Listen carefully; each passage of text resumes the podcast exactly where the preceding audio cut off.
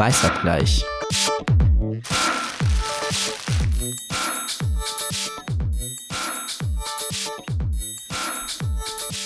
So, hallo und herzlich willkommen zu einer neuen Folge Weißabgleich. Wir sitzen alle wieder in unserem äh, kleinen digitalen Office. Somit kann alles passieren. Schreiende Kinder, schreiende Hunde, äh, klingelnde Nachbarn. Immer noch Pandemie, hat sich nichts geändert. Ähm, aber wir sind heute mal in neuer Konstellation da und wir haben eine Gästin, aber dazu gleich. Ähm, gebe ich jetzt erstmal das Wort weiter an eine Stimme, die ihr schon kennt. Schön, dass du dabei bist. Hallo Jasmin. Hallo, ich bin Jasmin Kalarikal und ich bin im Parlamentsbüro der Taz. Also da arbeite ich normalerweise und jetzt gerade sitze ich in der Taz in einem Arbeitsraum und das ist schon ziemlich leer, weil es ist relativ spät. genau. Genau, mein Name ist Malaika Ribusumwami. Ich bin Redakteurin bei Taz 2 im Medien- und Gesellschaftsressort der Taz und sitze hier in meinem äh, kleinen zusammengeschusterten äh, Podcast-Studio, wenn man das so nennen möchte. Ähm, genau. Und wir haben, wie schon gesagt, eine Gästin heute Abend, denn wir wollen heute über Critical Wellness sprechen. Und ja, ich rede von Wellness. Ich hatte dieses Thema schon zweimal diese Woche bei FreundInnen angeteasert und die waren so, hä, wie, was? Du meinst doch Whiteness? Ich so, nee, nee, halt, stopp. Wir haben das halt, war, war schon richtig, was ich gesagt habe, aber danke. Ähm, dazu gleich mehr. äh, genau, wir haben nämlich heute zu Besuch Mariella Georg. Hallo Mariella, voll schön, dass du da bist. Hallo. Hi. Also, ich finde es total schön, dass wir jemand anderen dabei haben. Was nicht heißt, dass äh, deswegen Lynn jetzt rausgeflogen ist. Wir haben heute nur mal eine neue Konstellation. Genau. Mariella hat schon so einiges gemacht und ihr werdet auch gleich mitkriegen, warum sie praktisch die beste Gesprächspartnerin ever ist für unser Thema und was wir heute Abend überhaupt besprechen wollen und so weiter und so fort. Dazu komme ich gleich. Erstmal möchte ich sie gerne noch vorstellen. Also, lange Liste hier. Mariella hat unter anderem ähm, interkulturelle Personalentwicklung, Kommunikationsmanagement studiert. Den Bachelor für Psychologie hat sie schon, den Master macht sie gerade noch mit Schwerpunkt auf Gesundheitspsychologie und ist ausgebildete Mediatorin. Zudem arbeitet sie nebenberuflich als Stresscoach, Empowerment und Fitnesstrainerin und hauptberuflich ist sie schon seit Jahren in der Antidiskriminierungsarbeit tätig. Ihr hört jetzt schon raus, es geht in eine ganz genaue Richtung. Ich habe mit Mariella auch schon gesprochen für einen Text, an dem ich gerade arbeite, für Taz 2. Und in dem Gespräch habe ich irgendwann gedacht, das müssen wir nochmal vertiefen und ähm, genauer drüber reden und ganz viele Aspekte, für die wir da dann keine Zeit hatten, nochmal besprechen. Und ich bin auf Mariella gekommen, über zwei Studien eigentlich, die ich gelesen habe oder so angefangen habe zu lesen. Dann habe ich zwei Bücher gelesen. Jedenfalls ist mir der Begriff äh, Critical Wellness mehrmals über den Weg gelaufen. Die Studien, die ich dazu gelesen habe, da geht es darum, ähm, ja, welche Auswirkungen Rassismuserfahrungen auf die Psyche haben. Ähm, auch macht die ziemlich gut deutlich, wie wichtig individuelle Gesundheitsförderung für Menschen mit Rassismuserfahrung ist. Und genau, so kam ich dann auf Mariella. Und ähm, um jetzt mal einzuleiten, kannst du uns, glaube ich, liebe Mariella, viel besser darüber abholen, ähm, wo denn der Begriff Critical Wellness, um es jetzt nochmal zu betonen, wir reden heute Abend über Wellness, ähm, herkommt und was denn so dahinter steckt. Ja, erstmal vielen Dank für die Einladung und schön, dass ich hier sein darf. Genau, Critical Wellness und nicht Critical Whiteness ist vielleicht aber genau das perfekte Pendant zu Critical Whiteness, denn Critical Whiteness richtet sich natürlich an die weiße Dominanzgesellschaft und Critical Wellness äh, richtet sich an die Menschen, die Marginalisierung, Unterdrückung und Diskriminierung in unserer Gesellschaft erfahren Und es geht darum, ähm, wie du schon richtig gesagt hast, zum einen die individuellen psychologischen Ressourcen dieser Menschen zu stärken ähm, so dass sie sich zum einen empowered fühlen, um ihre eigenen sozialen Rollen zu erfüllen und ein selbstbestimmtes Leben zu führen, aber auch zum anderen, um tatsächlich in der Lage zu sein, sich selbst ähm, gesellschaftlich zu engagieren, ähm, gegebenenfalls politisch oder auch aktivistisch zu engagieren.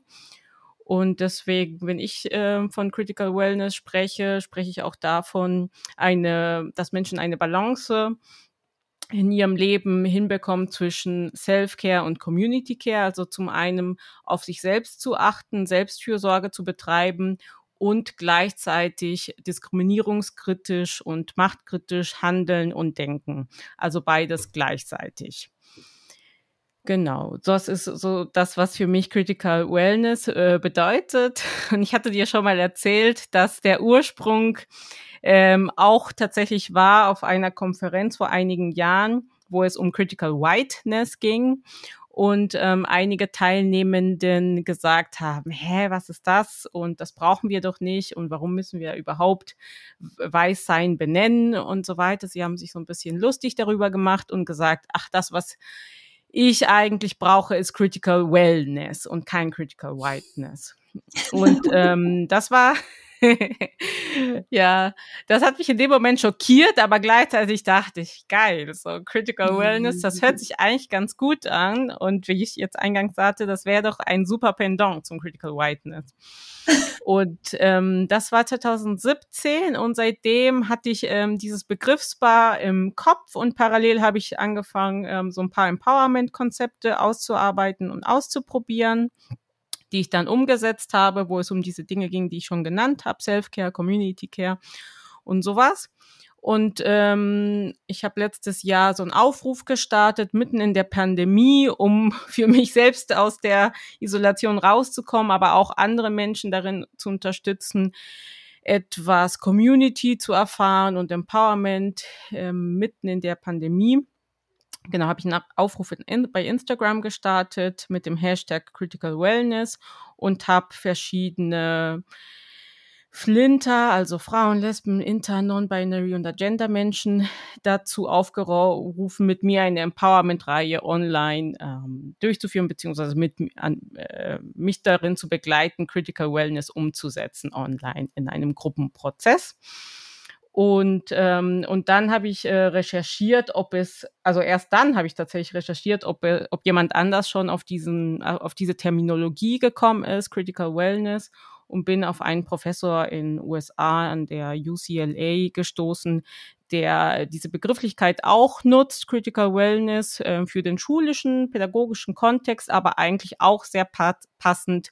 Und zwar ähm, definiert er Critical Wellness auch als ein Konzept, ähm, das dazu dient, dass Menschen, die Marginalisierung erfahren, also nicht nur Rassismus, sondern jegliche Form von Marginalisierung in ihren Ressourcen auch gestärkt werden, ähm, so dass sie leistungsfähig sind. Also wie gesagt, das ist auf den schulischen Kontext für ihn bezogen, so dass alle Schüler und Schülerinnen ähm, genau leistungsfähig sein können, wenn wir sie bloß ganzheitlich ähm, betrachten äh, würden und ihre äh, Lebensrealitäten ganzheitlich, ähm, ja, wie gesagt, betrachten und angehen würden. Dann würden alle Schülerinnen leistungsfähig sein. Das ist so seine Auffassung dessen.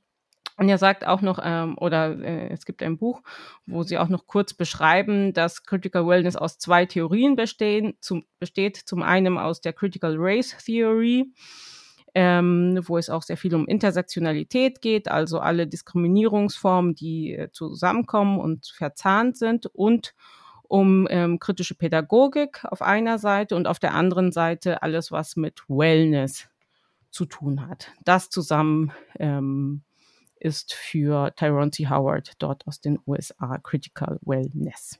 Ich finde, das klingt total äh, spannend. Ich kannte diesen Begriff davor auch gar nicht und mein erster Impuls war, ähm, zu sagen, oh nee. Also zuerst habe ich gedacht, Critical Whiteness ist schon so kompliziert und warum muss denn jetzt Wellness auch noch so kompliziert klingen?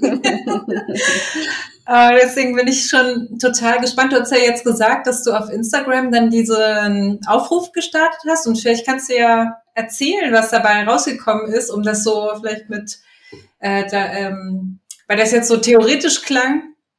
Äh, was haben die Leute dir denn dann erzählt oder welche, was habt ihr da gemacht? Ja, sehr gerne. Genau, ich habe diesen Aufruf gemacht und es haben sich ungefähr fast 50 Personen angemeldet und ähm, genau, wir haben gemeinsam so Work, also ich habe für sie Workshops konzipiert beziehungsweise eine Workshop-Reihe und jeder Termin ähm, ähm, nahm ungefähr zweieinhalb Stunden in Anspruch und ähm, da ging es um zum einen schon auch um theoretische Dinge, weil wenn ich sage, es geht auch um Macht und Diskriminierungskritik, dann geht es auch eben darum, sich mit diesen Themen auseinanderzusetzen. Was ist überhaupt Macht? Was ist Rassismus? Was ist internalisierte Unterdrückung, internalisierter Rassismus? Wie wirkt sich Rassismus auf meinen Körper aus, auf meine Psyche aus? Ähm, welche Glaubenssätze beziehungsweise wie beeinflusst Rassismus mein, meine eigenen Denkmuster? Ähm, wie schränkt mich das ein und so weiter und so fort. Also es geht, ging zum einen schon ähm, darum, sich Wissen anzueignen, wie Rassismus mein Leben, meine Psyche und meinen Körper betrifft, aber zum anderen auch Strategien zu erlernen, damit umzugehen und nicht nur, so wie wir das im klassischen Empowerment oder Antirassismus-Bereich ähm, kennen, ähm, wie gehe ich mit einer ganz konkreten rassistischen Situation um, sondern mir ging es tatsächlich eher darum, wie kann ich mich als Person und als Mensch stärken, so dass ich in diesem ganzen strukturellen Kontext, ähm, der von Rassismus geprägt ist und von anderen unterdrückenden Systemen, ähm, so dass ich mich da trotzdem ja selbstbestimmter, äh, so, dass ich, ich da selbstbestimmter handeln kann und mich selbst definieren kann, um mich ein bisschen von diesen ähm, ja von diesem gesellschaftlichen Druck und Stereotypen und Vor Vorurteilen lösen kann. Also ja, nicht nur Handlungsansätze für die Einzelsituationen, sondern grundsätzlich, wie kann ich ähm, Stress vorbeugen, ähm, was kann ich im Sinne von Self-Care, Fitness, Stressregulation tun, ähm, Meditation, wir haben Musik zusammen gehört, wir haben Schreibworkshops gemacht, wir haben ähm, uns einfach auch sehr viel ausgetauscht über unsere Erfahrungen. Äh, wir haben ähm, alternative, eine alternative Zukunft imaginiert. Ähm, ähm, ja, wie würde die Zukunft aussehen, wenn jeder von uns sie schreiben würde und solche Dinge. Du hast ja gerade gesagt, ähm, dass äh, du hast von internalisiertem Rassismus gesprochen und ähm, das erstmal zu erkennen. Kannst du da vielleicht mal ein paar Beispiele geben? Ja, genau. Also internalisierter Rassismus, erstmal vielleicht kurz als Definition. Ähm, äh, äh, ja, internalisierter Rassismus ist der Rassismus, den ich letztendlich ge gegen mich selbst richte oder gegen MitgliederInnen meiner eigenen Gruppe, was auch immer mhm. jetzt diese Gruppe ist, MitgliederInnen meiner Community. Und im Prinzip sieht es genauso aus. Die Stereotype, die andere Menschen über bestimmte Menschengruppen haben, habe ich irgendwann über mich selbst. Ähm, wende rassistisches Wissen ähm, auf mich selbst an. Zum Beispiel, wenn ich in dieser Gesellschaft lebe, oder ich persönlich bin eigentlich in Lateinamerika aufgewachsen, was ein, genau, in zwei Ländern in Lateinamerika, also zwei postkoloniale Länder, die sehr stark noch vom, vom, vom Rassismus und vom Kolonialismus und von der Versklavung geprägt sind, wo Colorism eine ganz wichtige Rolle spielt und ähm, die damalige ähm, Hierarchie der Spanier innen der Conquistadores ähm, sah schwarze Menschen ganz unten in der Hierarchie. Und wenn man sich die heutigen ähm, Schönheitsideale dort anschaut, ist es je weißer, desto schöner, desto besser und desto ansehnlicher und desto wünschenswerter und begehrenswerter. Und ich persönlich bin damit aufgewachsen zu, in dem Glauben, weil mir die Medien, meine Gesellschaft und auch Menschen äh, ähm, das immer signalisiert haben, dass meine Hautfarbe nicht okay ist. Ja, und ähm, ähm, ich habe das in dem Moment nicht realisiert, aber im Nachgang in der Reflexion, wenn ich mir Fotos anschaue, ähm, als ich 17, 18 Jahre alt war, habe ich mich sehr hell geschminkt. Und das sind so Phänomene, die wir weltweit sehen, dass Menschen zum Beispiel Bleaching benutzen, um ihre ähm, Haut ähm, heller zu machen. ähm, nur um ein besti einer bestimmten Norm, und zwar der weißen Norm, näher zu kommen. Und das ist ein ganz deutliches und krasses Beispiel von internalisiertem Rassismus und internalisierter Unterdrückung. Beispielsweise, genau. Hautfarbe, ganz, ganz eindeutig. Oder auch Haare, sich die Haare glätten zu wollen, Chemikalien zu nutzen, um auch da eher einer weißen Norm zu entsprechen. Oder andere Dinge sind äh, sowas wie ähm, der Druck zur Überkompensation. Also dass ich, dass ich Gefühl, dass ich das Gefühl habe, okay, ich ähm, ich gehöre einer Gruppe an, von der sowieso die meisten Menschen denken, dass wir, ähm, dass wir blöd sind, dass wir dumm sind, dass wir weniger leistungsfähig sind. Und ähm, daraus entstehen psychologisch gesehen zwei Möglichkeiten. Entweder habe ich den Druck zur Überkompensation und versuche so viel zu leisten wie möglich, oder es läuft genau in das Gegenteil. Und, ähm, und ich tendiere dazu, eher zum Beispiel kriminell zu sein oder ähm, wenn es sowieso die Erwartung gibt, dass ich nichts leisten kann, dann leiste ich auch weniger. Und das hängt auch damit zusammen, was ich vorhin sagte mit dem Tyrone C. Howard in den USA und Critical Wellness. Wenn wir uns das Ganze anschauen, sind bestimmte Menschen auch in ihrer Laufbahn, nicht weil sie weniger intelligent sind, äh, leisten sie weniger oder haben äh, bestimmte Bildungswege, sondern ähm, weil sie in einem bestimmten System stecken, was sowieso nicht vorsieht, dass sie ähm, weit kommen. Das sind so ein Zeichen dafür. Und ähm, können über Selbstreflexion und über Tests. Es gibt, es gibt tatsächlich in den USA auch ähm, ähm, Instrumente, also Messinstrumente, die entwickelt wurden, um internalisi internalisierten Rassismus zu identifizieren. Genau, ich habe bis jetzt im deutschsprachigen Raum keine Instrumente äh, gefunden, aber habe für diese Workshops, die ich gemacht habe, welche ähm, übersetzt ja. und dann tatsächlich mit der Gruppe äh, in der Gruppe angewendet und geschaut, und, was äh, dabei kannst rauskommt. Du, kannst du das nochmal, was, welche waren das? Es gibt eins, das nennt sich, weiß ich jetzt nicht auswendig, aber müsste ich euch nachreichen. Wie hast du es übersetzt? Ach so, ah, das, äh, ich dachte, du meinst das Instrument an sich. nee, also ich habe ich hab die Items übersetzt, die Sätze. Mhm. Die Sätze. Und das, da stehen halt sowas wie, ähm, ähm, ich bin nicht schön oder ich bin im Vergleich zu weißen Menschen nicht schön oder ich bin wenig wert, ich bin machtlos, ähm, das Leben macht sowieso wenig Sinn und ähm, solche Dinge. Ist das dann genau, Das sind so ganz, ganz, ganz viele Sätze.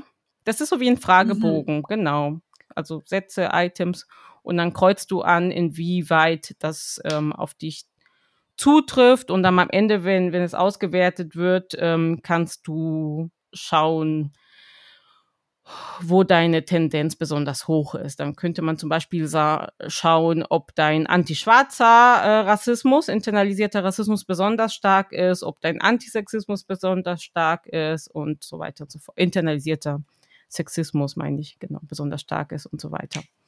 Solche Dinge kommen dabei raus, aber es geht dann ähm, hauptsächlich um die Selbsterkenntnis, weil du ja auch gefragt hast, wie kann ich sowas herausfinden? Dann kann man es natürlich über sowas rausfinden, aber meistens funktioniert das so, dass ich das so ein bisschen erkläre, so wie ich das euch erklärt habe und frage, ähm, ähm, ja, ge gehen euch solche Gedanken auch durch den Kopf? Ähm, habt ihr schon mal das Gefühl gehabt, dass ähm, ihr negative Gedanken über euch selbst hat, äh, habt, die eher ähm, ähm, damit begründet sind äh, mit den Rassismuserfahrungen, die ihr in eurem Leben gemacht habt oder auch mit dem Rassismus insgesamt in der Gesellschaft und eigentlich kommt in 100 Prozent der Fälle im Rahmen von, von Empowerment-Workshops und von Stresspräventionsworkshops für Menschen mit Rassismuserfahrung kommen sehr viele Sätze raus, beziehungsweise mindestens, allermindestens ein Satz pro Person, ähm, wo es darum geht,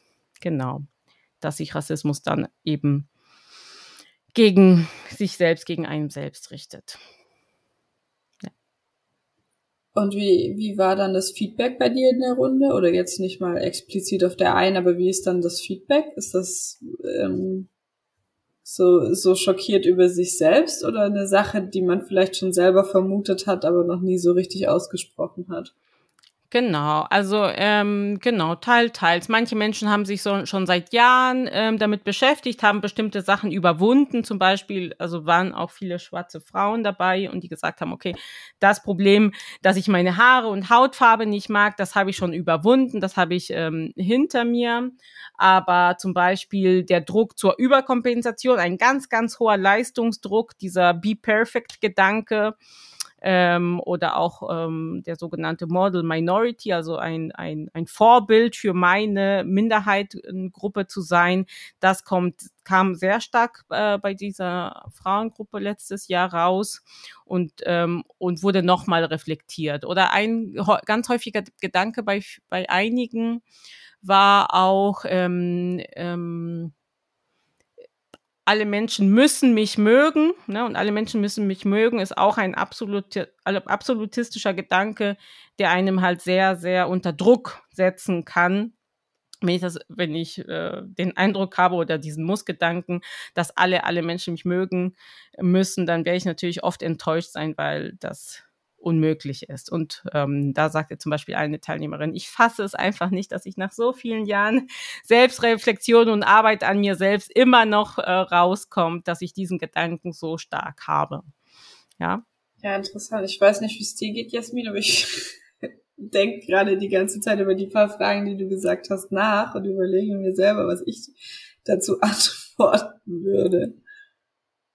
Und geht dir da was durch den Kopf, was du teilen möchtest? Also, mm, ja, ich überlege schon, äh, wo so Sachen herkommen. Also so mit meinen Haaren, da stehe ich, glaube ich, schon immer in Konflikt mit. Da gibt's auch, das ist also ein ständiges Auf und Ab und eine Hassliebe, die wird, glaube ich, immer so bleiben. Ähm, ich frage mich gerade nur so ganz, wo sie herkommt. Also es gibt ja so Dinge, die hat man irgendwie so schon immer so gehabt und also weiß ich nicht, ob ich sie irgendwie aus der Kindheit. Also ich erinnere mich an so Situationen, da hat, ähm, äh, also mein Vater ist ja schon sehr früh verstorben, aber äh, eine eng befreundete Familie, da war das immer so, dass wir uns dann hinsetzen sollten auf dem Boden und dann wurden uns die Haare mit so einem Kamm gekämmt von so einem Borstenschwein oder sowas. Also halt ne, so ganz, dass sie so ganz ähm, na, wie nennt man die denn? Also, dass, dass, dass der Kamm einfach enorm widerstandsfähig ist, ne, so. Und ich weiß noch, wie ich das fürchte, also ich fand sowieso fürchterlich, wenn mir irgendjemand die Haare gekämmt hat, aber das fand ich so speziell fürchterlich, weil das so ein Vorführen war und alle waren irgendwie daran beteiligt und alle Kinder saßen da rum und so. Und ich weiß noch, wie ähm, dann dem älteren Mädchen vor mir, da ist dann trotzdem so ein, da ist so ein Stachel? Nein, also ihr wisst, was ich meine, ne? So eine, so eine Spitze von diesem Kamm eben abgebrochen. Und es war, also das da war irgendwie heller Aufruhr und so. Und ähm, ich weiß noch, wie, wie fürchterlich ich es fand. Und dann war ich so, ne, jetzt geht auf gar keinen Fall noch irgendjemand an meine Haare, weil ich so neben, also neben ihr schon so mitgelitten habe, wie sie das da, also das als totales Vorführen in Erinnerung. Das ist so, glaube ich, so die älteste Erinnerung, die ich an, an mich und mein Haardebakel habe. Wenn man es so nennen möchte. Ja, ich finde das total krass. Also eigentlich habe ich diese Geschichte mehr oder weniger in unterschiedlichen Varianten von allen schwarzen Freundinnen gehört. Ja, das ist ähm, furchtbar. Das ist ich finde es, das ist so krass, finde ich einfach. Ja, ja, irgendwie. Genau. Und das ist halt ein, eines der typischen Sachen, so, ne, mit der eigenen Körperlichkeit eben so unzufrieden zu sein, was, wenn man es jetzt auch wieder psychologisch betrachtet, auch tatsächlich, und es wird nächste Woche eine Veranstaltung geben, auch ähm, zu Essstörungen geben kann, zu Körperschema-Störungen, ähm, ne, dass man sich ähm, das eigene Körper verzerrt wahrnimmt im, im, den eigenen Körper verzerrt wahrnimmt im Spiegel und solche Dinge. Also das ist schon mal sehr, sehr, sehr krass. Aber was ich, glaube ich, äh, persönlich, persönlich, ich will es nicht relativieren, aber ich persönlich verheerender finde, ist, wenn man sich selbst einfach als Person mit dem Inneren noch nicht mal wohlfühlt und das, und das auch unter anderem auf Dinge wie Sexismus und Rassismus ähm, zurückzuführen ist. Natürlich nicht nur, wir machen auch bestimmte Erfahrungen und vieles wird auch in der Kindheit geprägt und dann ist es am Ende ein Zusammenspiel von Sachen, aber sehr, sehr, sehr gefährlich. Und ähm, eine große Inspiration, die ich jetzt nicht genannt habe, ist ähm, Bell Hooks, eine schwarze Autorin, Literaturwissenschaftlerin aus den USA, die ähm, das schon seit, die schon so seit so vielen Jahren darüber berichtet. Und es gibt ein sehr äh, eindrucksvolles Buch von ihr, ähm, Sisters of the Yam ähm, wo es um Heilung geht für schwarze Frauen. Und das hat sie 93 ähm, veröffentlicht und damals schon hat sie so einige Studien gefunden, wo sie sagt, 50 Prozent ähm, der schwarzen Frauen ähm, oder nee, andersrum. Schwarze Frauen tendieren 50 Prozent mehr zu Stress, zu chronischen Krankheiten und so weiter im Vergleich zu weißen Frauen in den USA oder zu sowas wie ähm, Übergewicht, ähm, Diabetes, Adipositas und solche Dinge. Und, ähm, und ich, sie sagte auch schon, das ist halt nicht ähm, überzufällig. Das hat halt schon auch alles ein System, warum genau bestimmte Menschen ähm, unter bestimmten ähm, Krankheiten auch leiden. Ja, und zum Beispiel sagt sie für den US-amerikanischen Kontext, dass ähm, auch sehr viel über Essen versucht wird zu kontrollieren, also emotionales Essen sehr stark verbreitet ist und war ähm, unter schwarzen Menschen, unter schwarzen Frauen. Ähm, und sehr viel geht es auch in diesem Buch um, um eben diese mangelnde Akzeptanz der eigenen Schönheit oder von schwarzen, der schwarzen Schönheit. Und ein Ziel äh, von Critical Wellness wäre es, tatsächlich, wie gesagt, diese ganzen Glaubenssätze oder die Glaubenssätze, die mir am meisten Belastung ähm, verursachen, zu identifizieren um versuchen ähm, zu überlegen, woher sie kommen. Ne? Haben sie was mit dem System, System zu tun, mit meiner Kindheit, mit ähm, bestimmten Erfahrungen, die ich getan habe. Und dann zu dekonstruieren, mich vom Gegenteil zu überzeugen. Ja, und da spricht man davon, ähm, die, die, die Glaubenssätze in Affirmationen umzuwandeln und, sie, und sich davon zu überzeugen, dass diese Affirmationen äh, beziehungsweise dass diese alternativen Gedanken, konstruktiven Gedanken äh, tatsächlich wahr sind. Und jetzt um ein konkretes Beispiel zu nennen, ne? also wie gesagt, ich habe mich selbst mein Leben lang immer äh, für hässlich befunden nicht nur, nicht nur, weil, weil ich äh, geglaubt habe, meine Haut, irgendwas stimmt nicht mit meiner Hautfarbe und ist nicht schön, sondern auch, weil mir Menschen auch Sachen gesagt haben, ne? Zum Beispiel mich Affe genannt haben oder ähm, ähm, wie gesagt, ich bin in Lateinamerika auf, aufgewachsen, aber hat, sie hatten so afrikanisch äh, in Anführungsstrichen klingende Namen für mich erfunden als als Schimpfwort aber gemeint und, ähm, und es gab sogar eine Person, die mich jahrelang hässlich, hässlich, hässlich, fair, fair, fair genannt hat. Und so habe ich internalisiert, ich bin hässlich, ich bin hässlich, ich bin hässlich. Ne? Ich habe jahrelang unter Essstörungen ähm, gelitten und ähm, habe einfach mich und meinen Körper gehasst, gehasst, gehasst bis zum geht nicht mehr, bis ich irgendwann mich tatsächlich äh, mit diesen Gedanken auseinandergesetzt habe und immer wenn mir, wenn mir Leute gesagt haben, du bist schön, konnte ich es nicht annehmen. Aber erst als ich die Gedanken reflektiert habe, mich mit Glaubenssätzen und Affirmationen und so weiter auseinandergesetzt habe, ähm, habe ich gelernt, das Wichtigste, was wir lernen müssen, wenn wir die Affirmation und die konstruktiven Gedanken tatsächlich glauben wollen. Und zwar ähm, auf das Positive zu hören, nicht nur auf das Negative, was ja unsere menschliche Tendenz leider ist, uns auf das Negative zu fokussieren, sondern wenn dir Menschen Komplimente machen, wenn dich ein Mensch anlächelt, wenn Menschen gut zu dir sind und so weiter, das sind alle Beweise dafür, dass du ein schöner, guter äh, Mensch bist mit einer schönen Ausstrahlung und dich darauf zu fokussieren und nicht mehr so sehr auf die negativen ähm, Aspekte, Kommentare, Anmerkungen und so weiter. Und ich habe das tatsächlich ähm, ähm, gelernt, äh, mich mehr darauf zu fokussieren und mich mehr auf die Meinung von mir persönlich als ähm, relevante Menschen, kategorisierte Personen ähm, zu fokussieren. Und das, das ist ähm, eines der Schlüsselelemente für mich, um da rauszukommen und sich von irgendwelchen Schönheitsidealen zu verabschieden? Ah, das finde ich total interessant, weil also hier in Deutschland finde ich, kann ich da irgendwie so ein bisschen anknüpfen, dass man irgendwie so als Mensch mit brauner Haut jetzt irgendwie nicht so, so vor allem in der Kindheit überhaupt nicht, ähm, also ja überhaupt nicht irgendwie, man konnte sich überhaupt nicht mit schön in Verbindung bringen. Das war einfach unmöglich. Und ähm, dann hat sich das irgendwann so verändert. Und dann war das bei mir aber auch so, wenn die Leute gesagt haben, oh, du bist total schön, dann hat sich das für mich aber auch überhaupt nicht so angefühlt, weil es war genau die gleichen Leute, die dir vor zwei Jahre vorher gesagt haben, du bist nicht schön, haben dann plötzlich gesagt, du bist schön, einfach weil das gesellschaftlich zu so einem Ideal geworden ist, dass dunklere Haut, es hatte auch viel mit Exotisierung und sowas zu tun, ne? Aber das konnte ich dann auch nicht als Kompliment annehmen. Das fand ich auch total unangenehm.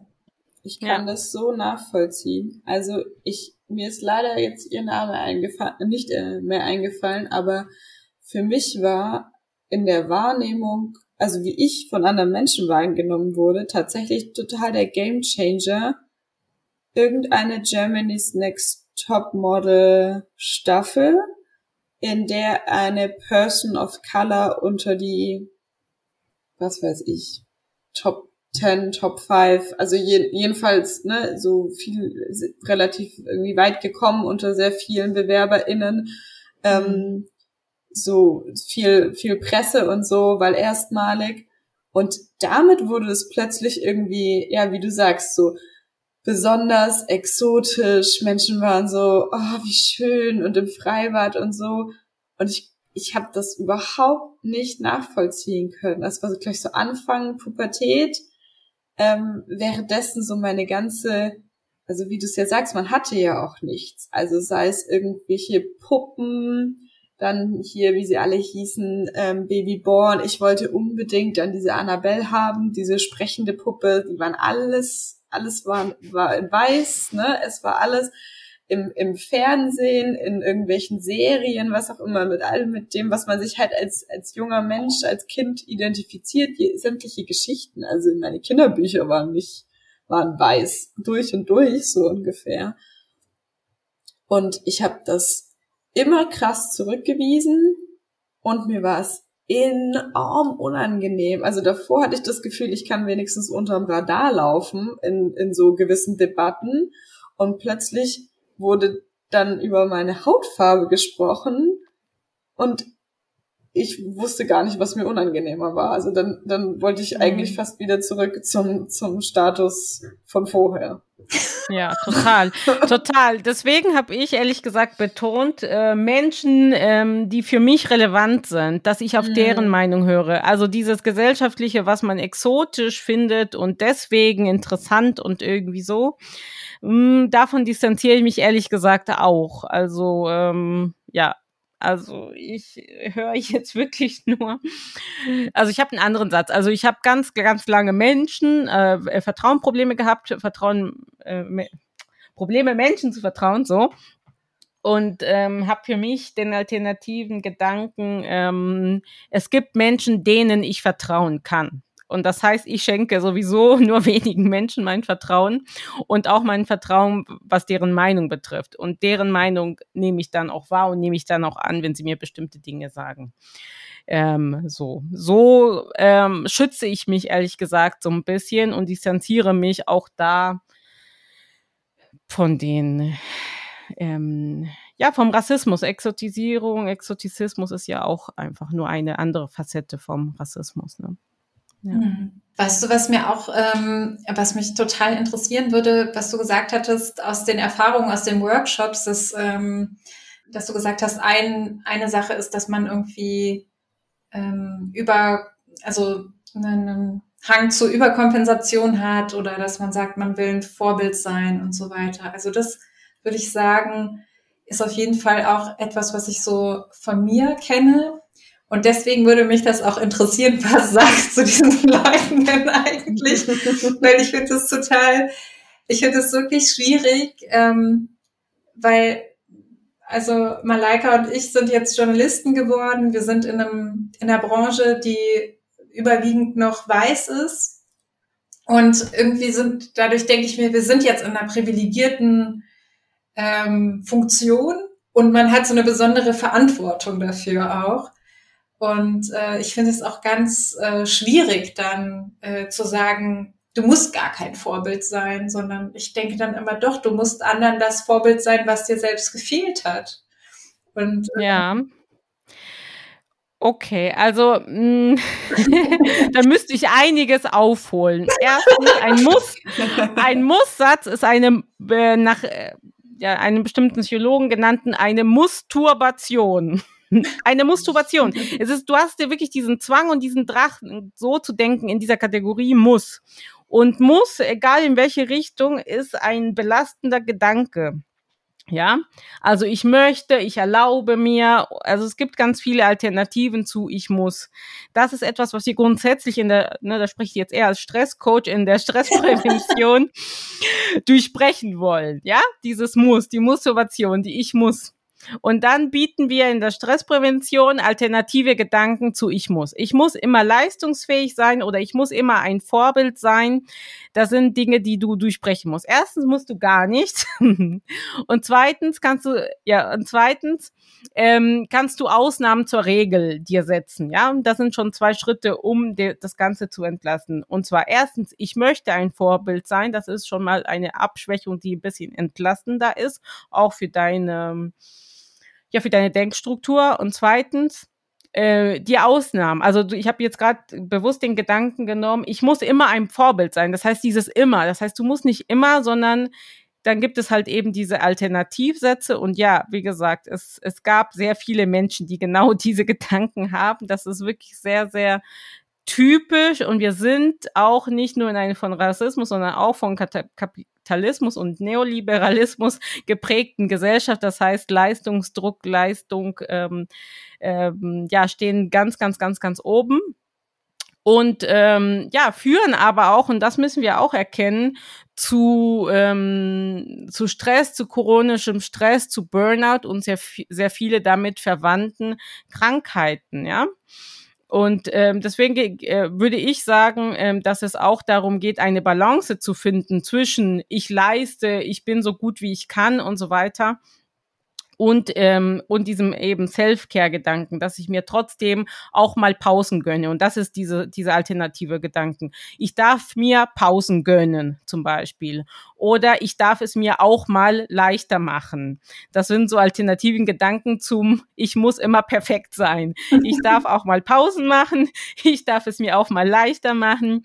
Ähm, das schwächt das auch so ein bisschen ab. Das bedeutet nicht, dass du weniger leistest, aber wie gesagt, das ist einfach nachgewiesen. Dazu gibt es auch schon sehr, sehr, sehr viele ähm, Studien, ähm, schon seit 50 Jahren im Stress. Präventionsbereich, ähm, dass diese Muss-Gedanken und ich muss perfekt sein, ähm, Gedanken ähm, ja hinderlich sind auf Dauer. Ja, es gibt auch Menschentypen, die vielleicht ihr Leben lang damit ähm, rumgehen und vielleicht trifft das auf dich zu und dich belastet das nicht. Aber in der Regel ist es so, dass diese Menschen sich eben ähm, sich weniger äh, Pausen gönnen oder sie oder den Druck spüren. Ich muss mir diese Pause erst verdienen. Ja, und diese Pause verdienen bedeutet, ich muss sehr, sehr, sehr viel leisten und dann kann ich mir eine Pause verdienen. Und das ist auch wieder äh, ähm, für die Stressregulation hinderlich, weil äh, da würde man sagen, regelmäßige Pausen sind für deine Gesundheit förderlicher und steigern sogar deine Leistungsfähigkeit ne? mehr, als wenn du ganz, ganz, ganz viel leistest und dir irgendwann dann mal deine zwei Wochen Urlaub gönnst. Also genau. Ähm, das sind so ein bisschen so die Strategien, aber zu Alternativen zu, zu sei perfekt oder ich muss perfekt sein, sind auch sowas wie, ich darf ähm, Fehler machen, aus Fehlern werde ich klug, ich bin trotz Fehlern okay oder weniger ist manchmal mehr oder sowas wie äh, diesen Gedanken nutzt meine eine Freundin von mir im Moment sehr viel. Und zwar ich tue äh, weniger mit mehr Fokus ähm, zum Beispiel. Genau, oder Sachen, oder auch einfach nur sowas wie, ich sorge für mich, ich sorge für meine körperliche und seelische Gesundheit. Ja, also, und das ist auch, du hattest vorhin gesagt, ich möchte nicht äh, den Gedanken haben, ähm, ich möchte kein Vorbild sein. Genau, und das ist so ein, ein kleiner, ähm, ein kleines Missverständnis, was auch immer wieder beim Kursen vorkommt. Es geht nicht darum, genau das Gegenteil von deinem Gedanken zu formulieren, Nee, sondern es geht darum, entlastende, funktionale Gedanken als Alternativen zu finden. Ja. so, jetzt habe ich meine persönliche Therapiesession hier bekommen. Vielen Dank. das hat mich auf jeden Fall weitergebracht. Ich weiß nicht, ob es dir beigebracht hat, aber das ist jetzt nochmal so, damit es konkreter wird, wie das funktioniert. Ja, ich fand es ist mal gut meistens so, dass ich diese alternativen Gedanken anbiete und äh, oder mehrere sogar, mehr, mehr als ich jetzt angeboten habe und die Person eins für sich findet, okay, dieser Gedanke, ach, das würde mir gut tun und dann versucht diesen Gedanken in ihren Alltag und ihr Sein und Tun und Handeln und Fühlen zu integrieren. Und also hast du da Rückmeldung? Ich will jetzt gar nicht diesen Jasmins Aufschwung nehmen, dass das, also, ähm, ich frage mich immer nur so, wie lange schafft man das dann? Versteht ihr, was ich meine? Also ist das so, wie wenn ich versuche, wieder anfange, regelmäßig Sport zu machen und ich scheitere irgendwie so in Woche zwei? Ähm, also ich persönlich, no judgment für alle anderen. ja. Also, ne, weil ich meine, jetzt hat man ja ganz viele Dinge einfach schon seit, seit Jahren im, im, im Hirn und im Kopf und also das braucht ja einfach seine Zeit. Hast du da Total. so ein bisschen Feedback-Schleife von, von, von Personen? Ja, ja, genau. Und ähm, Genau, ich würde den Bogen aber auch sogar ein bisschen größer machen. Und zwar, ähm, ich mache das alles trotzdem im Rahmen von Empowerment. Mhm. Und Empowerment-Workshops, wie wir sie in Deutschland oft machen, sind ein bis maximal zweitägige Geschichten. Und dann kommt genau sowas vor, wie du zum Beispiel jetzt gerade sagtest, ähm, Malaika. Und zwar dass ich vielleicht für den Moment einen Aha-Effekt habe und okay, weiß, wo es ungefähr lang geht äh, und es schaffe, ähm, ein, zwei Wochen am Ball dran zu bleiben. Aber das ist halt nicht wirklich nachhaltig. Ähm, deswegen bin ich eben dazu gekommen, wie zum Beispiel letztes Jahr über zehn Wochen was anzubieten, über einen längeren Zeitraum Menschen zu begleiten und ähm, und in meinem Stresspräventionskurs natürlich auch über drei Monate Menschen zu begleiten oder im 1 zu 1 Coaching auch über einen längeren Zeitlang, über mehrere Monate Menschen zu begleiten. Das ist natürlich eine tolle Unterstützung. Ähm, genau. Und das, was mich, was ich mir jetzt strukturell wünschen würde, ist, dass ähm, einfach das Wissen über Rassismus, internalisierten Rassismus und wie sich das auf Psyche und Körper auswirkt, einfach grundsätzlich ins medizinische Wissen, ins psychotherapeutische Wissen, ins äh, Standardwissen von, äh, von, von allen möglichen ähm, ähm, Coaches und BeraterInnen und ähm, Sozialarbeiterinnen, Menschen, die Care-Arbeit leisten und so weiter integriert integriert wird. Also das muss, finde ich, grundsätzlich ähm, strukturell verankert werden und äh, so ein Gedanke wie Critical Wellness und mir ist es egal, ob es anders genannt wird. Es kann meinetwegen auch Gesundheitsförderung für Menschen mit Marginalisierungserfahrung äh, genannt werden. Ähm, aber das muss äh, strukturell verankert werden in einem Land wie Deutschland, in einem An Einwanderungsland, in einem Land, wo Menschen ständig Marginalisierung und Unterdrückung erfahren, unter anderem eben Rassismus. Und ich glaube, ähm, und das ist das, was Sie ja auch in unserem anderen Gespräch gesagt hatten, dass sowas auch von früh aus ähm, gelernt werden sollte. Und da sind die USA, aber auch andere Länder so viele Jahre uns voraus, ähm, ist tatsächlich sowas schon in der Schule und sogar in dem Kindergarten und in die Elternarbeit zu integrieren. Es gibt Programme ähm, für Eltern, ähm, die sich ähm, Racial Socialization äh, nennen, wo es darum geht, dass Eltern lernen, ähm, wie sie ihre Kinder vor Rassismuserfahrungen schützen, also wie sie ähm, ihren Kindern schon bevor sie überhaupt Rassismuserfahrungen machen, mit mit passenden Coping, also Stressbewältigungsstrategien ausstatten. Und ähm, sowas könnte man in, der, in die Schule auch einführen. Auch da Stressprävention, Stressregulation, Gesundheitsverhalten. Und ich glaube, genau, wenn wir, da, wenn wir das auch lernen würden, ne, von früh auf, dann würde uns das jetzt als Erwachsene viel leichter fallen als das, was, was es uns tut. Also das, was du jetzt auch gerade sagst, dass es uns jetzt plötzlich so schwer fällt. Wir lernen viele andere Dinge, die meiner Meinung nach nicht so nützlich sind, ähm, ähm, wie diese ganzen Tools, die wir letztendlich brauchen, um ähm, Krankheiten vorzubeugen, die in Deutschland ähm, so stark verbreitet sind wie Depression und Burnout zum Beispiel. Ja? ja, die nicht nur auch natürlich auf Rassismus zurückzuführen sind, aber zum Beispiel sind bestimmte Krankheiten bei äh, Menschen mit Migrationshintergrund ähm, stärker verbreitet als bei anderen Menschen. Und ich sage jetzt absichtlich Migrationshintergrund, weil das bei den Studien erfasst wird im Bereich Gesundheit und Migration. Ja. Ich finde das total ähm, ähm, spannend, dir zuzuhören, weil ich glaube, auch für mich war das so, ich habe bestimmt über 30 Jahre gebraucht, um überhaupt mal zu realisieren, dass Rassismuserfahrungen einen Effekt auf meine Gesundheit haben. Also ich wusste zwar, dass es Rassismus gibt, aber das ist so ein, ähm, das so anzuerkennen, dass es mir deswegen manchmal auch schlecht geht und dass mich das stresst in bestimmten Situationen.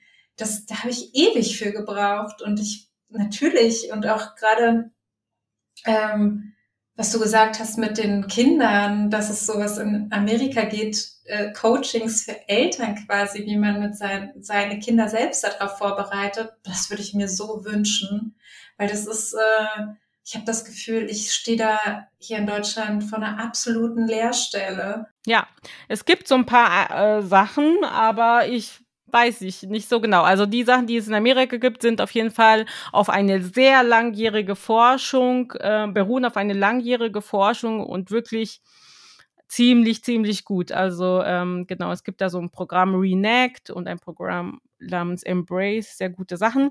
Aber ein, ein, eine interessante Sache, einfach so, dass man sich das wirklich plastisch vorstellen kann, wie Rassismus sich auswirkt. Es gibt eine Studie zum Zusammenhang ähm, zwischen Rassismus und körperliche Gesundheit, sagen wir mal. Und, ähm, und dabei hat man sich ähm, den Einfluss von von Rassismus auf die äh, Telomere unserer Chromosomen angeschaut. Und die, die Telomere sind diese Schutzklappen am Anfang und am Ende der Chromosomen. Und die können lebensverlängernd sein oder, ähm, oder das Leben sozusagen verkürzen, also verjüngern uns oder verältern uns, die Telomere in den Chromosomen. Und man hat herausgefunden, dass die Telomere bei Menschen mit Rassismuserfahrung, mit starken Rassismuserfahrungen, mit, äh, mit ähm, mit ähm, auf Rassismus basierten Stress ähm, viel kürzer sind als bei Menschen ohne Rassismuserfahrung. Das heißt, Rassismus tötet. Ja, tötet langsam, aber sicher. Also Rassismus, äh, macht uns älter. Aber wichtig zu wissen ist auch, auch, was können wir dagegen tun? Und dazu gibt es zum Beispiel aus der ähm, aus Studien zum Thema Sport und ähm, und Stressregulation das Wissen, dass 14 Minuten Sport am Tag diese, genau diese Telomere in den Chromosomen ähm, verlängern und dadurch äh, unser Leben ähm, verlängern, äh, auch ja verlängern und äh, uns uns selbst verjüngern. Und das ist etwas, was ich für mich rausgefunden habe ähm, ähm, Sport äh, hilft mir nur nicht nur irgendwie äh, Cortisol, also Stresshormone abzubauen und Belastungsstress am Tag, sondern wenn ich weiß, dadurch, auch dadurch wirklich den negativen Auswirkungen, ähm, die Rassismus auf mich hat, entgegen, ähm, dann zumindest funktioniert das bei mir und viele Menschen, natürlich funktioniert das nicht bei allen Menschen, aber viele Menschen fühlen sich auch motivierter, wenn ich diese, wenn ich ihnen diese Info gebe, zu wissen, ah, okay, krass, auch dafür kann ich Sport nutzen, ja, und das ist halt eines der der Themen und es passt halt Sport passt zum Thema Wellness, Wohlbefinden, Gesundheit ja sehr gut, dass wir Sport in, ganz oft in unserer Gesellschaft ja irgendwie so grob, ja, wir wissen, das ist irgendwie gesund, aber oft als Instrument nutzen, um besser auszusehen, um irgendwie ein Ideal, vielleicht körperliches Ideal ähm, näher zu kommen, schöner auszusehen oder so. Aber für mich, mich persönlich motiviert das mehr ähm, zu wissen, was Sport noch, noch alles abpuffern kann und ähm, welchen negativen Effekten es noch äh, entgegenwirken kann. Malaika, ich glaube, jetzt musst du noch mal so einen Sport Initiative starten. Ich habe gerade schon gedacht, so verdammt. Ich merke gerade, wie ich bei jedem abgebrochenen Versuch älter geworden oh. Aber ich weiß, es ist schwierig. Es ist schwierig. Ja, das hat jetzt nicht nur mit Rassismus zu tun, sondern insgesamt überhaupt neue Gewohnheiten zu bilden. Sowas ist schwierig. Aus dem Grund ähm, hatte ich zum Beispiel auch so eine ähm, Challenge bei Instagram gestartet, wo ich erstmal gesagt habe, okay, vier Minuten Sport in der Mittagspause, dann acht Minuten Sport in der Mittagspause, dann zwölf, dann sechzehn, aber jeden Tag und ähm, und so genau, weil wie gesagt also wir müssen uns nicht, wir, wir müssen uns auch von diesem Gedanken verabschieden, Sport machen ist irgendwie eine ganze anstrengende Stunde oder zwei Stunden oder Sport bedeutet nur, wenn es irgendwie eben so ein langer Zeitraum und sehr anstrengend ist, sondern Sport im Sinne von Gesundheitsförderung reichen schon diese 14 Minuten intensive Sportbelastung am Tag. Ähm, ja, da wird man zwar eventuell kein äh, Sixpack vom bekommen, aber tut auf jeden Fall äh, etwas gut für, für ja, Stressregulation und äh, Herz-Kreislauf-System und diese Sachen. Also im Prinzip, und Rassismus abpuffern. Im Prinzip würdest du, müssten Jasmin und ich jetzt äh, ab morgen 14 Minuten Sport und im Anschluss dann noch äh, Glaubenssätze, schlechte Glaubenssätze von früher in, in positive von, von heute und morgen umwandeln. Ja, ganz pauschal gesagt. Also ähm, ich mag es ganz gerne zu sagen, dass ähm, Critical Wellness, wie gesagt, das ist jetzt einfach die Begrifflichkeit, für die ich mich entschieden habe. Ähm, es könnte auch, ich, ich spreche sonst auch ganz gerne mein, in meinem ähm, Stresspräventionskurs äh, mit, einem, ähm, mit dem Wortpaar Choosing Wellness, auch angelehnt an eben die vorher genannte Bell Hooks Choosing Wellness. Also sich für das Wohlergehen zu entscheiden, ist ein Akt politischen Widerstands.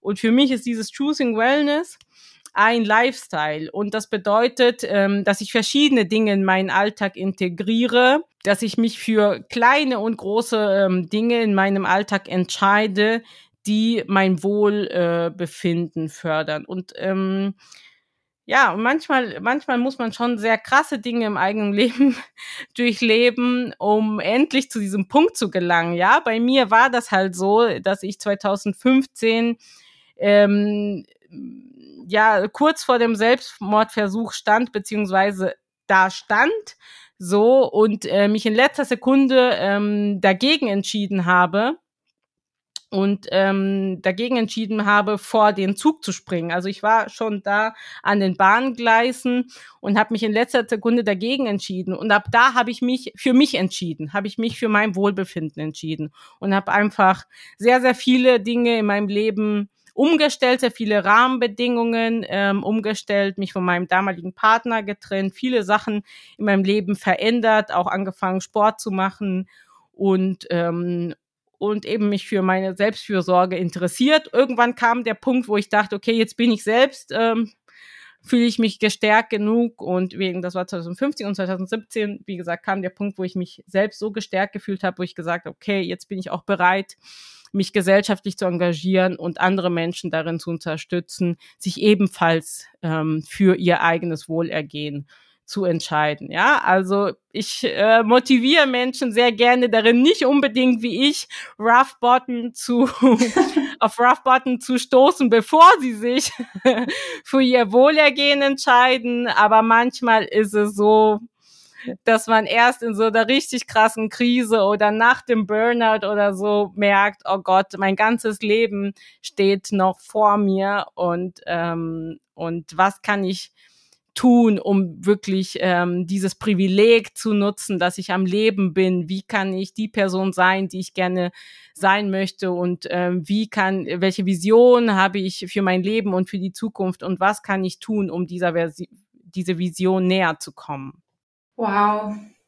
Ähm, danke, dass du das geteilt hast mit uns und ähm, es ist super inspirierend auch, äh, dass du nach so einer so einem krassen Einschnitt quasi dann dich so stabilisiert hast und dann so ein Empowerment entwickelt hast, was du anderen weitergibst. Ich finde das wirklich wahnsinnig toll. Ja, das ist absolut beeindruckend. Ich habe noch eine Frage, die so ein bisschen auf das, was du gerade gesagt hast, ne, dass du dich dann bereit dafür gefühlt hast, andere zu empowern. Ähm, es wird ja auch oft, also ich kenne das so aus dem Freundeskreis, die dann manchmal so fragen, und wie, wie kann ich dich unterstützen? Oder wie kann ich auf Dinge reagieren oder so? Ich meine, wir haben jetzt bisher über Personen gesprochen, die Rassismuserfahrungen gemacht haben, ne, die diesen Safe Space, dieses Empowerment für sich selber brauchen. Aber es gibt ja auch wirklich die Situation, dass man jetzt sagen könnte, okay, wie können denn Menschen, die nicht von Rassismus betroffen sind, aber Personen in diesem Bereich mit unterstützen. Hast du da auch einen Ansatz zu? Was ich weißen Menschen und nicht negativ von Rassismus äh, betroffenen Menschen genau, empfehlen kann. Genau, ja. Nee, da hast du mich erwischt. Nee, das ist, das ist noch nicht so, ähm, das ist noch nicht äh, mein, mein, mein Schwerpunktbereich. Aber Kann ich ja glaube, auch Critical Whiteness machen.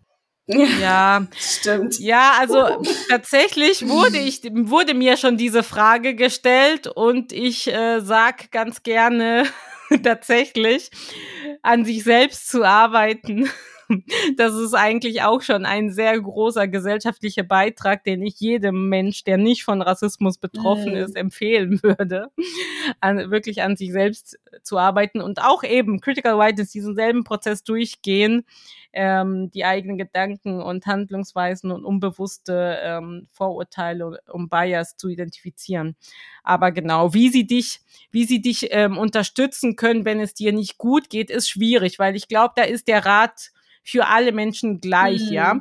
Man muss immer sehr genau und sehr weise entscheiden, von wem man sich Rat holt, wenn es einem psychisch und körperlich nicht so gut geht. Weil manchmal holen wir uns bei Menschen Rat, die uns nicht den passenden Rat geben, die dann Sachen sagen, wenn äh, wie ähm, ja zieh doch einfach durch und Augen zu und äh, durch oder ja irgendwie so, wenn du vielleicht schon kurz vorm Burnout stehst und eigentlich eine äh, dich ausruhen solltest oder äh, was anderes. Also damit will ich nur sagen, äh, Menschen Rat zu geben, wenn es ihnen psychisch und körperlich nicht gut geht, ist grundsätzlich eine sehr sehr heikle Geschichte in dem Fall würde ich als Freundin, wenn ich mich ähm, nicht so gut mit dem Thema auskenne, ähm, die Person raten, sich Hilfe, Unterstützung zu holen, sei es therapeutische, sei es Coaching, sei es Beratung, psychosoziale Beratung oder ähnliches.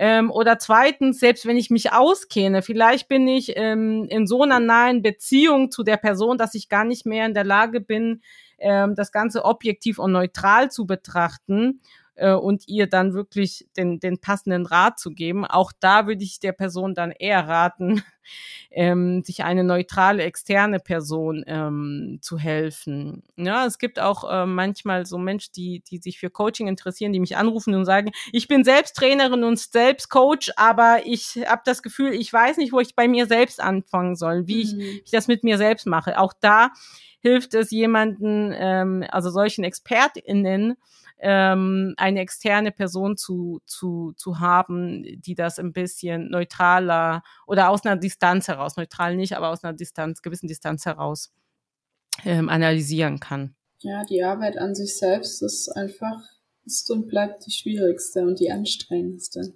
Ja, total, total. Und es gibt, ähm, äh, es ist sehr interessant, ähm, also es gibt so ein Modell bei der Stressprävention, jetzt genau, bei Stressprävention, das ist das ABC-Modell und A bedeutet, was kann ich alles in, meiner, in meinem Kontext, in der Situation äh, verändern. B sind die Beliefs, was kann ich in meinen Gedanken verändern und C sind Consequences, also psychische, emotionale Folgen, nee, also körperliche und emotionale Folgen von, ähm, von Stress und was kann ich da im Sinne von Entspannung, körperliche Arbeit, äh, Meditation und so weiter und so weiter tun. Und immer wenn man in solchen, äh, das ist die Erfahrung, ähm, auch von einem ganz berühmten Stresscoach Kaluza, die Erfahrung in, äh, in, in Workshops und auch in meinen, wenn man, wenn, wenn wir danach fragen, welche Strategien wendet ihr an im Umgang mit Stress oder auch um Stress vorzubeugen. Und dann bitten wir ähm, die Strategien in diesem ABC-Modell einzuordnen, dann kommen so gut wie keine Strategien aus diesem B-Bereich, also so gut wie keine Strategien, die sich gezielt mit dem Gedanken auseinandersetzen, mit den Beliefs. Ähm, sondern mehr so, ja, ich gehe spazieren oder mit Freunden aus. Das sind so alles, was im C-Bereich ist. Oder manchmal, ich suche nach einer Lösung für, für, für das Problem. Das wären Sachen in dem A-Bereich. Aber wirklich sehr, sehr selten. Ich setze mich mit mir selbst, mit meinem Gedanken auseinander, identifiziere, was los ist und, und, und versuche, das umzustrukturieren. Klar, weil es das Schwierigste ist. Das ist natürlich das Schwierigste. Also jetzt bin ich ein bisschen ratlos. Ich finde dieses Critical Wellness, das klingt wirklich nach richtig viel Arbeit. Und überhaupt nicht nach Wellness. ja, ja, ja. Das hat nicht mit Wellness im Sinne von Hotstone-Massage und Spa-Day zu tun. Das gehört dazu, klar. Das werden auch C-Methoden, also zum äh, Entspannung, Regenerierung und so weiter zu tun.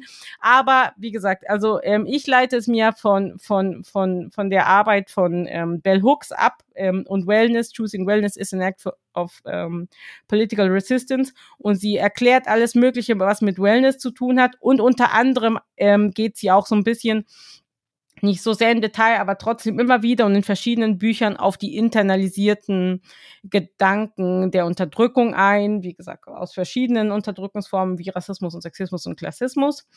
Und das gehört für sie zur Wellnessarbeit dazu und das gehört für mich auch eindeutig dazu, ja. Und ähm, wenn man sie jetzt auf einer anderen Ebene betrachtet, zum Beispiel in dieser ABC-Modell der Stressprävention, ist es genauso. Da wird auch immer gesagt, die Gedanken, sind immer der Vermittler zwischen einer aus, stressauslösenden Situation und ähm, dem tatsächlich erlebten Stress im Körper und in der Psyche. Das heißt, die Gedanken vermitteln immer. Und erst durch die Gedanken entsteht die Stressreaktion. Wenn wir nichts an unseren Gedanken verändern, dann ähm, dann beugen wir äh, Stress nicht wirklich vor, beziehungsweise bauen nicht Stress wirklich ab.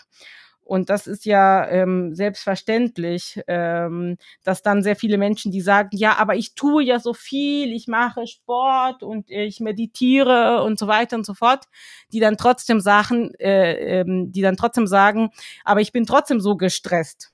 Ja, mhm. und es ist klar, weil das reicht nicht nur Entspannung und Sport und ähm, Spa-Day und Wellness, sondern es äh, ganz, ganz viel ähm, geht es auch darum, eben die eigenen Gedanken zu hinterfragen und umzustrukturieren. Ja, wir haben tausende Gedanken am Tag, die meisten davon ähm, überwiegend negativ. Die meisten ähm, richten sich auf die Vergangenheit und auf die Zukunft und wenig auf die Gegenwart. Das heißt Achtsamkeit und ähm, und Auseinandersetzung mit den Gedanken sind Schlüsselelemente für richtiges Wellness, also für Wellness im Sinne von Wohlergehen und für Wohlbefinden. Und es ist harte Arbeit und das äh, ist nicht von heute auf morgen. Und ich würde sogar auf ich würde sogar so sehen, dass es ein Prozess ist, der nie wirklich abzuschließen ist, aber ähm, der uns darin auf jeden Fall unterstützt, unser Leben glücklicher, zufriedener und mit mehr Balance zu leben, als wenn wir uns gar nicht damit auseinandersetzen. Also Jasmin, ich würde sagen, in ein paar Podcast-Folgen erzählen wir dann, welche Glaubenssätze wir nach dem Gespräch jetzt hier bearbeitet haben. Auf jeden Fall. Und können wir vielleicht diesen tollen Satz von Bell Hooks nochmal auf Deutsch sagen? Also habe ich ihn richtig gehört? Also sich für Wellness zu entscheiden, ist ein politischer Akt. Genau. Ein politischer Akt oder ein Akt politischen Widerstands, ja. Ein Akt politischen Widerstands. Damit haben wir doch dann jetzt schon den perfekten Abschlusssatz und das perfekte Mantra im Gegenzug zu all den alten Glaubenssätzen, die wir dann jetzt in der Folge lassen. Ja. Total. Und ich finde, und das ist sogar mein Glaubenssatz und mein Screensaver auf meinem Handy. Sich für mein Wohlergehen, mich für mein Wohlergehen zu entscheiden, ist ein Akt politischen Widerstands. Wow, cool. Perfekt. Vielen lieben Dank. Das war so schön, dass du heute hier warst. Ähm, ich würde sagen, wir packen alles, was wir hier noch so hatten, in die Show Notes, damit jeder hier nochmal nachlesen kann. Vielleicht findet sich ja auch irgendjemand nochmal in deinen Kursen wieder. Wie auch immer, das findet ihr auf jeden Fall alles. Ansonsten für alle Fragen, die noch offen geblieben sind und Feedback und Kritik und was auch immer ihr uns sonst noch sagen wollt, schreibt ihr uns gerne an weißabgleich.taz.de. Und ansonsten freue ich Malaika, mich. du musst natürlich dann später auch noch den Text verlinken von dir, den du dann veröffentlichst. Ja, jetzt setzt du mich natürlich unter Druck, weil der dann zu einer gewissen Zeit fertig sein muss. Du musst gar nichts. stimmt. Ich muss, na, ich muss gar nichts. Ja, stimmt. Genau. Also vielleicht findet ihr hier an dieser Stelle auch einen von mir geschriebenen Text verlinkt. Habe mich ja noch halbwegs galant aus der Affäre gezogen. Nein. Es war schön mit euch. Vielen Dank. Ja, ja danke Dank euch nochmal. Danke auch nochmal von mir. Vielen Dank für die Einladung. Hat Spaß gemacht. Sehr gerne. Habt einen schönen Abend. Bis bald.